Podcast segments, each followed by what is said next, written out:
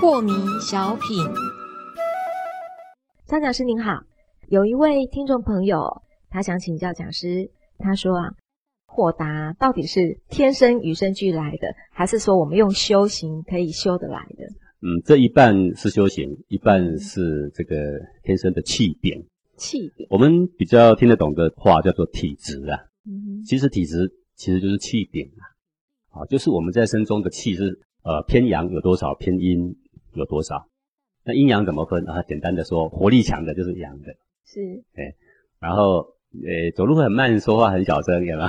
天天哀哀怨怨的，对对，阴阴沉沉的啊，嗯那个就是属阴的啦。是那身中的气禀属阳的，它就这个很自然就会开阔起来。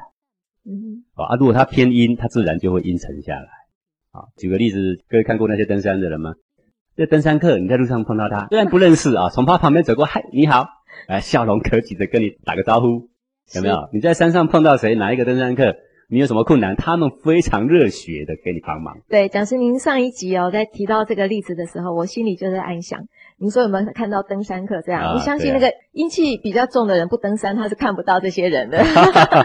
呃但是他总也也知道说，哎，镜头上看过登山客的那个样子，是是对不对看到谁都想打个招呼，嗯所以身体健朗，或者你也看过喜欢打篮球的呀，是，对不对？喜欢跑步的呀，你看都有一种豪迈。嗯哼。所以，我们也许我的秉性可能是比较没有那么乐观，但是我如果靠后面的自己的修为，比如说我常常运动，常常站桩啊，我就可以提升我们自己对，他的阳气就会增加。对，嗯只要是多运动的人呢、多做户外活动的人，一般来说阳气都会增加。是。好，那讲师，我可以再多问一个，就是说，我们所谓的那个气禀跟秉性，又是一样的东西吗？对，这一样的意思，对也是一样的的意思思。气禀比较偏阴的人呢，那他的个性就会比较柔弱，是，就这个意思。那刚刚是问说心情开阔到底是什么原因呢？